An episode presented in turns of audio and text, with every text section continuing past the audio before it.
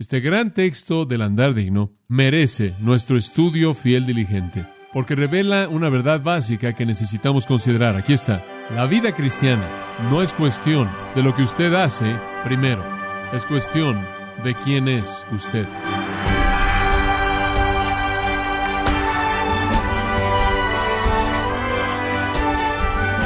Le saluda Miguel Contreras dándole la bienvenida a Gracia a vosotros con el pastor John MacArthur. El teólogo cristiano R.C. Sproul dijo que la verdadera fe siempre produce una verdadera conformidad con Cristo. En otras palabras, el Hijo de Dios debe andar como Cristo anduvo. Y yo le pregunto, estimado oyente, ¿su caminar en Cristo manifiesta que tiene una fe verdadera? O John MacArthur nos alienta a que caminemos de una manera coherente con la fe que profesamos y que vivamos de una manera que adorne la doctrina cristiana. Esta es la serie Caminando al Paso del Andar Cristiano, aquí en Gracia a vosotros. Y en nuestro estudio actual del libro de Efesios nos encontramos en el cuarto capítulo, los primeros tres versículos. Realmente los primeros seis versículos son una unidad y podríamos titular esta unidad entera el andar bajo de nuestra posición alta. Los primeros tres capítulos de Efesios tratan con nuestra posición y ahora los últimos tres con nuestro andar. Y Pablo presenta eso en la apertura de este capítulo. Pablo comienza, Yo pues, preso en el Señor, os ruego que andéis como es digno de la vocación con que fuisteis llamados, con toda humildad y mansedumbre, soportándoos con paciencia los unos a los otros en amor, solícitos en guardar la unidad del Espíritu en el vínculo de la paz. Este gran texto del andar digno realmente merece nuestro estudio fiel diligente, porque revela una verdad básica que necesitamos considerar. Aquí está. La vida cristiana no es cuestión de lo que usted hace primero, es cuestión de quién es usted. El asunto bíblico no es lo que hacemos fuera de lo que somos, es lo que somos que resulta en lo que hacemos, y eso es lo que Dios está buscando. Entonces Pablo dice, anden digno. Y él está hablando entonces inmediatamente después de eso de las actitudes que hacen eso posible. Ahora, para darle el bosquejo con el que comenzamos aquí, el primer versículo lo llamamos el llamado al andar digno. En el versículo 1, Pablo simplemente da una exhortación basada en los primeros tres capítulos, llamándonos a andar como es digno. Después, en los versículos 2 y 3, tenemos las características del andar digno. Si debemos andar como es digno, ¿cuáles son las características? ¿Cómo se manifiesta a sí mismo? Y aquí él da cinco actitudes internas. Después él cierra en los versículos 4 al 6 esta sección de apertura con la causa del andar digno, el llamado, las características y la causa del andar digno. Hay cinco gracias internas que manifestarán un andar digno, una vida digna. Cinco cosas que nos llevan a andar dignamente. Versículo 2, toda humildad. Y dijimos que significa humildad total. El andar digno comienza con humildad total. Vayamos a la segunda palabra aquí en el versículo 2.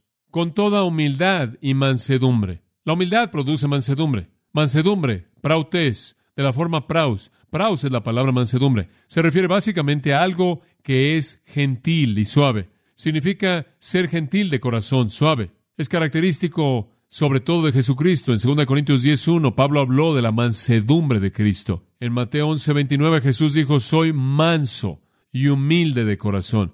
Él llegó montado sobre un asna, no un gran caballo blanco con fanfarria sino de manera mansa, montado de manera callada sobre el asno, la bestia más torpe de carga, el animal más común, enfatizando su mansedumbre. Cristo fue manso. Entonces la mansedumbre es una virtud exaltada una y otra vez en el Nuevo Testamento.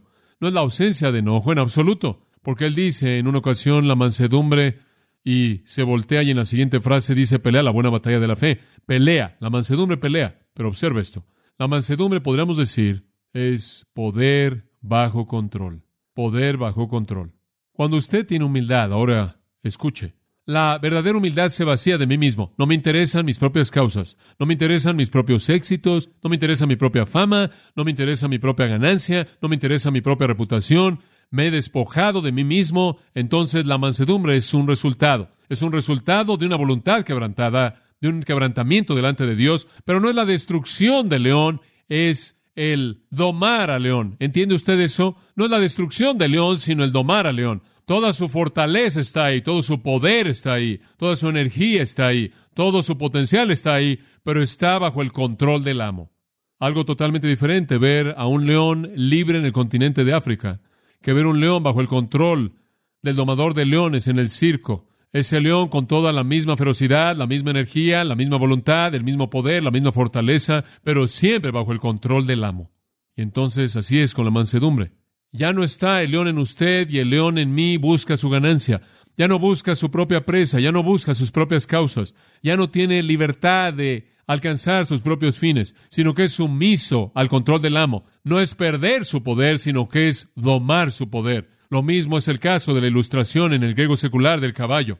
Mientras que el potro está libre y es salvaje, su poder está fuera de control y no sirve para nada. Cuando su poder es traído bajo control, puede ser usado para propósitos benéficos. Cuando el viento sopla en la fuerza de un huracán, no tiene función más que destruir, pero cuando sopla en una brisa silenciosa, hace girar el molino y el molino bombea el agua que hace que el cultivo sea regado, que alimenta las masas de la humanidad. Y entonces así es cuando el poder está bajo control, es cuando es útil.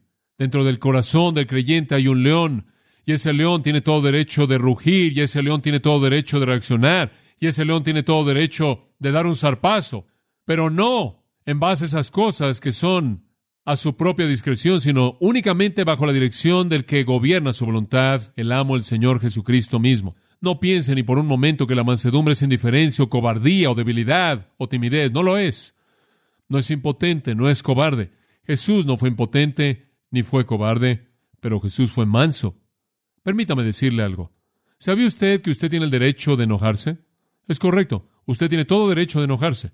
De hecho, en Efesios 4:26 dice, airaos airaos. ¿Sabe usted eso? Ahora asegúrese de que usted lea el resto del versículo. Mas no pequéis. Está bien enojarse, pero no pecar.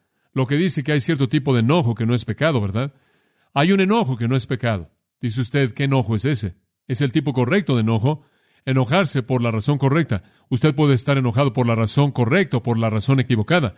En un caso es poder bajo control, en otro caso es poder fuera de control. La Biblia conoce estas dos opciones. De hecho, en Proverbios capítulo 25 y en el versículo 28, leemos acerca de poder fuera de control.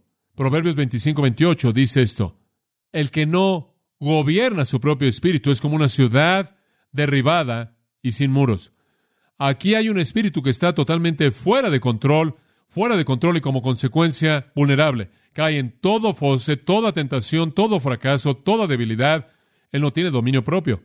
Él no gobierna su propio espíritu.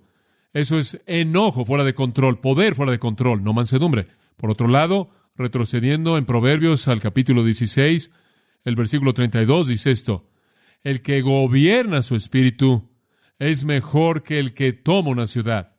Entonces, Proverbios 16 es una persona que gobierna su espíritu. En otras palabras, el espíritu está ahí, el poder está ahí, el león está ahí, la energía está ahí, el potencial está ahí pero está bajo control. Por otro lado, el mismo poder, la misma energía, la misma fuerza fuera de control, no crea nada más que caos y pecaminosidad. La gente que se enoja por todo está fuera de control. No conoce nada de mansedumbre. La gente mansa controla sus energías, controla sus fortalezas, controlan al león que está en ellos, de tal manera que solo ruge cuando debe rugir, solo da el zarpazo cuando debe.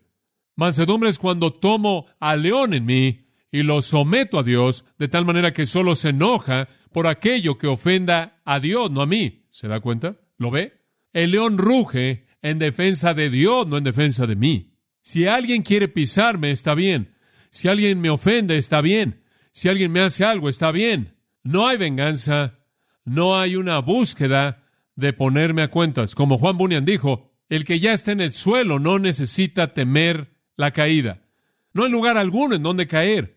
Ya estoy ahí sin buscar nada para mí mismo. Pero el león ruge en mí cuando Dios es deshonrado. ¿Lo ve? Eso es indignación santa. Esa es indignación justa. Y quiero que usted entienda que la mansedumbre es ese espíritu callado que no se defiende, que no se venga, que no busca sus intereses personales, sino que cuando Dios es deshonrado, ese mismo espíritu se pone de pie y ruge y ejerce su poder. Es una indignación santa bajo el control de Dios. reacciona cuando debe reaccionar en el momento correcto, por las razones correctas y por la duración de tiempo correcta. Jesús la tuvo. Jesús quien dijo, soy manso y humilde de corazón. Jesús de quien se dijo, Él vino montado sobre un asno, manso y humilde, Zacarías 9:9. Él vendría tan manso. Jesús quien pareció tan callado, quien evitó el conflicto con tanta frecuencia. Jesús de quien Pedro dijo, quien cuando le maldecía no respondía con maldición. Y cuando él fue perseguido no se vengó ni buscó la venganza. Jesús, ese espíritu callado y manso, ese mismo Jesús, quien cuando Dios Padre fue deshonrado, entró al templo, hizo un látigo y comenzó a latigar, a flagelar a los hombres en la espalda y comenzó a volcar las sillas y las mesas y tirar el dinero y perseguir y sacar a los animales. Y dijo, sálganse de aquí, han convertido la casa de mi padre en una cueva de ladrones y debe ser una casa de oración. El mismo Jesús con un espíritu manso y humilde, el mismo Jesús con un espíritu manso y callado, al tratar con la gente quien cuando confrontó la hipocresía sucia de los fariseos, los despedazó de un lado al otro y los llamó sepulcros blanqueados, blanqueados por fuera y por dentro llenos de huesos de muertos. Escuche, este es el mismo Jesús humilde y manso. Observa esto, la clave es esta. Jesús nunca habló una palabra vengativa, una palabra de venganza, una palabra de condenación o juicio en contra de alguien por algo que le habían hecho a él. Él habló solo en referencia a cómo trataron a Dios. Y él puso un ejemplo. Eso es mansedumbre. La mansedumbre va a tomar un látigo y va a defender a Dios en contra de aquellos que profanan su nombre. Se va a enojar, tan enojado que sus ojos van a estar llenos de ira. Pero el enojo no se va a atrever a levantar su propio dedo para vengarse en contra de algo que viene en contra de sí mismo. ¿Sabe usted? Es tan fácil ser tentado de esta manera cuando alguien dice algo acerca de mí que es crítico o algo, usted sabe, siente usted esa tentación interna, usted entiende. Les digo, ¿quién creen que son tocando al ungido de Dios? ¿Me entiende? ¿Se da cuenta? O cuando alguien le hace algo a usted, usted sabe, últimamente la gente choca en el auto, usted sabe, su primera reacción es, hombre, le voy a sacar hasta el último centavo a ese hombre. ¿Se da cuenta? Eso es lo que usted comienza a sentir en el interior. Entonces usted necesita decir, no debo enojarme por eso, no por lo que mi vecino me haga, no lo que lo que me sucede, no importa. La mansedumbre dice, solo me vengo. El león solo ruge cuando Dios es el punto. ¿Lo ve? Hombre, eso sucede cuando está viviendo correctamente. Usted no puede ofenderse. La mansedumbre no puede ofenderse. ¿Entendió eso? No hay nada que defender porque no somos nada. Otra ilustración de mansedumbre como poder bajo control sería David. En primero de Samuel 24, usted no necesita pasar ahí, únicamente voy a darle estos pensamientos. En primero de Samuel 24, David estaba huyendo de Saúl. ¿Se acuerda de eso? Saúl estaba persiguiendo a David. David sabía que él era el rey ungido.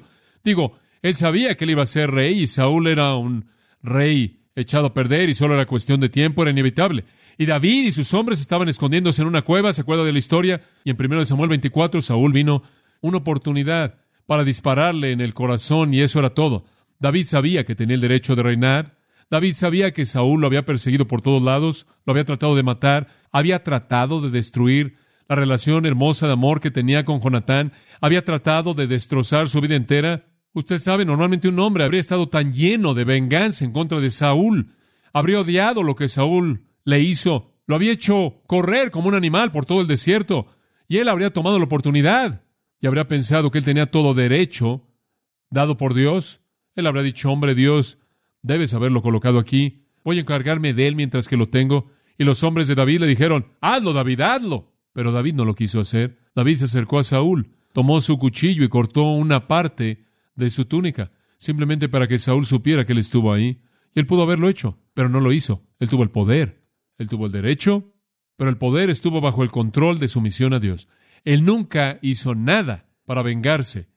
Él solo defendería a Dios. Y en el Salmo 69.9 David dijo, el celo por tu casa me consume. Los vituperios de los que te vituperaban han caído sobre mí. Él dice, Dios, cuando me enojo es porque tú eres deshonrado. Él nunca se defendió a sí mismo. En segundo de Samuel 16, el hijo de David Absalón, ese hijo rebelde, malo, vil, trató de derrotar a su propio padre como rey. Y David tuvo que huir por su vida. David está huyendo por su vida ahí en el desierto y Absalón está tratando de establecer un gobierno nuevo y atacar a su propio padre. Y David era la burla de algunas personas porque él huyó de su propio hijo. Y durante ese tiempo uno de los hombres de Saúl, llamado Simei, encontró a David y él comenzó a maldecir a David. Y él se burló de David y él le arrojó piedras a él. David era el rey, el ungido de Dios, pero él estaba tan humillado por esto que este hombre lo estaba maldiciendo y burlándose de él y aventándole piedras. Y Abisai, el sobrino de David, le dijo a David, David, tú simplemente da la orden y voy a cortarle la cabeza. David dijo, déjalo. Eso es poder bajo control. Nunca se vengó, no buscó nada para sí mismo. Él actuó con su ejército para pelear por las causas de Dios. Él no se atrevió a tocar una persona por causa de él, ni una. Eso es mansedumbre. Ahora usted sabe también como yo que Saúl le habría dicho a este hombre Simei, si le hubieran estado aventando rocas a él, la diferencia es esta, ambos tenían el poder, uno lo tenía bajo control, otro lo tenía fuera de control. Uno era como una ciudad fortificada, según Proverbios, uno era como una sin muros. Eso es mansedumbre. Y sabe una cosa, en una ocasión Saúl, Saúl estaba tan fuera de control, en una ocasión, según primero de Samuel 14, que Saúl iba a matar a su propio hijo por un asunto no importante, simplemente para probar su poder. Por otro lado, cuando el hijo de David se rebeló en contra de él, David dijo él prefería morir por causa de Absalón. Segundo de Samuel 18:33. Esa es la diferencia. Saúl no permitía que nadie lo ofendiera, inclusive su propio hijo. Primero estaba dispuesto a matarlo. David podía ser ofendido por todo mundo, inclusive por su propio hijo, y perder su propia vida primero. Esa es la diferencia. Poder bajo control. El espíritu que hace de un hombre postrarse en humildad delante de Dios y no pensar nada de sí mismo. La ilustración más grande del Antiguo Testamento de mansedumbre es Moisés. Y quiero que vea esto conforme cerramos nuestros pensamientos. Moisés, escuche esta afirmación, se lo voy a leer, números 12, 3. No tiene que pasar ahí, simplemente escuche. Números 12, 3 dice, aquel hombre Moisés era muy manso, más que todos los hombres que estaban sobre la faz de la tierra. Fin de la cita. ¿No es eso maravilloso? El hombre más manso que jamás vivió. Él fue manso. Ahora, cuando usted piensa en Moisés, usted no piensa en alguien tibio. Usted no piensa en algún personaje cobarde que está ahí quejándose en silencio. Usted piensa en su valentía, piensa en un hombre que luchó, en un hombre valiente que confrontó, un hombre de convicciones, un líder poderoso, grande, dinámico. Usted ve a ese hombre con explosiones de enojo de un fin de su carrera al otro, ¿no es cierto? ¿Por qué? Su carrera entera vino cuando él vio a una persona egipcia abusando de un judío y lo mató, ¿se acuerda de eso? Él simplemente le quitó la vida, estaba tan furioso. Usted lo ve en el quinto capítulo de Éxodo, después de que ha sido refinado por Dios en el desierto, y él entra ahí a la presencia de Faraón, el monarca más grande que existía en el mundo, y él enfrenta a Faraón cara a cara, lo ve a los ojos y le dice, Faraón, deja ir a mi pueblo. Y él no le dio miedo enfrentarlo, y él no le dio miedo mandarle, y a él no le dio miedo hacer una demanda. Valentía piadosa, atrevimiento piadoso. En Éxodo, capítulo 32, él encuentra a Israel en idolatría, él los encuentra entregados al pecado y en una furia absoluta, él rompe la ley de Dios. Y él reprende un hombre sin temor. Confrontaba, combatía, era valiente, lo vemos explotando en enojo justo, ciertamente no cobardía tímida. Escuche, Moisés no tuvo miedo, él le quitó la vida a un egipcio, él no tuvo miedo al confrontar a Faraón, él no tuvo miedo al confrontar al pueblo de Dios en su pecado. Él vivió su vida entera ejerciendo autoridad sobre un par de millones de personas. Él fue un hombre fuerte, valiente. Sin embargo, la Biblia dice que fue el hombre más manso que jamás vivió. ¿Por qué? Porque su fuerza siempre estaba buscando reaccionar al honor de Dios, nunca en defensa de sí mismo. ¿Lo ve? De hecho, él no confiaba en sí mismo en absoluto. En el tercer capítulo de Éxodo, cuando Dios vino a él y lo llamó, él dijo, ¿quién soy yo para guiar a este pueblo? ¿Quién soy yo? Y en Éxodo capítulo 4 Dios dice, no puedes, pero yo puedo. Y él le dio una vara. Él tenía la vara de Dios en su mano. Y él no era nada, pero la vara de Dios era todo. Y a partir de ese momento la vara de Dios siempre estuvo en su mano y cuando él hace algo con la vara las cosas pasaban, ¿verdad? Era como un símbolo constante del hecho de que Moisés no era nada y la vara era todo. Pablo, en cierta manera, fue igual. Pablo nunca reprendió a nadie por lo que le hicieron a él. Él nunca se vengó. Él nunca respondió de manera vengativa. Solo cuando Dios era deshonrado. Y así fue con Moisés. Y así fue sobre cualquier otro con Jesucristo. Y Él lo hizo como un ejemplo para nosotros. Es su mansedumbre que debemos imitar. Permítame hacerle algunas preguntas al terminar. ¿Cómo sabe usted si es manso? ¿Cómo sabe si usted es manso? Le voy a dar algunas preguntas prácticas. Hágase usted estas preguntas. ¿Experimenta usted dominio propio? Esa es la pregunta número uno. ¿Acaso su enojo, su poder, su energía siempre están bajo control? Proverbios 16:32.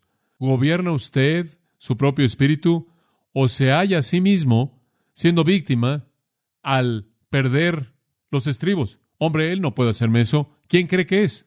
Cuando su esposa le dice algo a usted que podría comenzar un argumento, entra ahí y se defiende a sí mismo. Está mal, estás mal. Te quiero decir, no fue mi culpa. ¿Usted va a responder? ¿O siempre está bajo control? Una persona mansa, poder bajo control. La única vez en la que el león ruge es en defensa de Dios. En lugar de esto, Pablo dice en 1 Corintios, padece el agravio, padece el agravio, tómelo. Segunda pregunta, ¿se enoja usted únicamente cuando Dios es deshonrado? ¿Se enoja usted únicamente cuando Dios es deshonrado? En ningún otro momento. ¿Sabe usted que me enojo? Digo, me enojo mucho a veces. La gente que me conoce sabe eso. Me enojo mucho. Pero sabe una cosa, las cosas que me hacen enojar son las cosas que deshonran a Dios, que distorsionan su reputación, que menosprecian su nombre. Eso es lo que me hace enojar.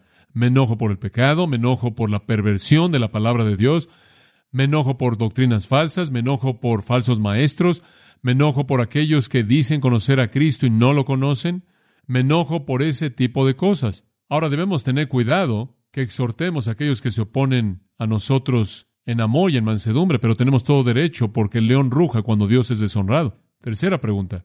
¿Responde usted a la palabra de Dios humildemente sin importar lo que dice? Santiago 1.21 dice, recibid la palabra implantada con mansedumbre. ¿Responde usted a la palabra de Dios con mansedumbre? Diciendo, si eso es lo que dice, me someto, obedezco. Entonces, ¿experimenta dominio propio? ¿Se enoja únicamente cuando Dios es deshonrado? ¿Responde usted a la palabra de Dios humildemente? Una cuarta pregunta. ¿Siempre hace la paz usted? La gente mansa hace la paz siempre hacen la paz. Ahí dice, solícitos en guardar la unidad del Espíritu en el vínculo de la paz. Eso es lo que hace la mansedumbre. Si alguien cae, ¿usted los condena? ¿Habla mal de ellos? ¿Habla de ellos? ¿Entra en chismes en contra de ellos? ¿Se hacen algo malo? ¿Usted habla de ello bajo el disfraz de que usted está discutiendo este problema espiritual? ¿O usted es el que dice en Gálatas 6.4 cuando un hermano es sorprendido en alguna falta, usted lo restaura en un espíritu de mansedumbre? Ajá, eso es lo que debe hacer. ¿Es usted un pacificador? La gente mansa no inicia peleas, las termina. No comienza argumentos, los terminan. Otra pregunta. ¿Recibe usted crítica sin venganza, esté bien o mal? ¿Recibe usted crítica sin vengarse, esté bien o mal? Hombre, esta es una lección práctica. Trabajo en esta duro. Alguien me escribe y simplemente me confronta de un lado al otro. El Espíritu me ha enseñado a escribir y decir, Gracias por su crítica. Sé que Dios lo usará en mi vida. Ore por mí. Dios lo ama y firmo con mi nombre. ¿Puede recibir la crítica, esté bien o mal, sin vengarse? Otra pregunta, una final. ¿Tiene usted la actitud correcta hacia los no salvos? Usted sabe, Pedro dice, debemos dar respuesta a todo hombre que nos pide razón de la esperanza que esté en nosotros con mansedumbre y temor. ¿Sabe usted lo que él quiere decir? Es tan fácil para los cristianos ser soberbios, pensar que lo tenemos todo, y usted comienza a pensar en los pecadores como si fueran, ¿qué saben ellos? Personas torpes, comienza a menospreciarlos, usted se ensoberbece y se vuelve usted algo defensivo, usted sabe, ¿acaso él no sabe que soy un hijo de Dios? Él no me puede tratar así, ¿se da cuenta? Por otro lado, la mansedumbre, esas son algunas preguntas que le podrían ayudar. ¿Tiene usted dominio propio? ¿Se enoja usted únicamente cuando Dios es deshonrado? Responde a la palabra humildemente sin importar lo que dice, hace usted siempre la paz, recibe la crítica sin vengarse, esté bien o mal la crítica, tiene usted la actitud correcta hacia los no salvos, los ve usted y dice, oh Dios, probablemente son mejores que yo, como para que yo sea salvo. Eso es lo que la mansedumbre dice. Escuche, Lloyd Jones dice, ser manso significa que has terminado contigo mismo de manera total. Ya nadie puede dañarlo a usted, porque usted no es importante. Los hombres peores podrán decir de usted probablemente la verdad. Y lo que es más significativo, amados, es que así fue Cristo. Probablemente es verdad lo que los peores hombres podrán decir de usted. Y lo que es más significativo, amados, es que así fue Cristo. Escuchen, el que hizo el mundo, el que hizo que existieran los millones de galaxias en el espacio, el que llama a toda estrella por nombre, el que preserva las órbitas incontables en su curso, el que pesa los montes en balanza y los collados en una báscula, el que toma las islas como algo insignificante, el que contiene las aguas en el hueco de su mano, aquel ante quien los habitantes de la tierra son como langostas, este dice, yo soy manso y humilde. ¿Puede usted hacer menos? Y entonces Pedro dice en 1 de Pedro 3:4, debemos adornarnos, escúchelo, con el adorno de un espíritu manso y apacible, que es de gran estima delante de Dios. La humildad lleva a la mansedumbre.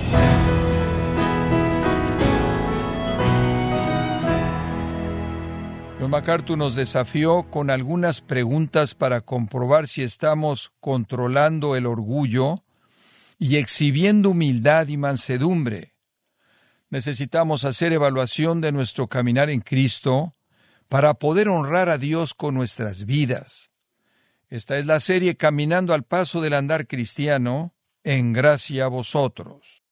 Estimado oyente, tenemos a su disposición el libro Doce hombres comunes y corrientes, en donde John MacArthur nos introduce a la vida de estos personajes reales y vivos con los que nos podemos identificar. Hombres que dejaron un impacto indeleble en el mundo por la causa de Cristo. Adquiéralo en la página de gracia.org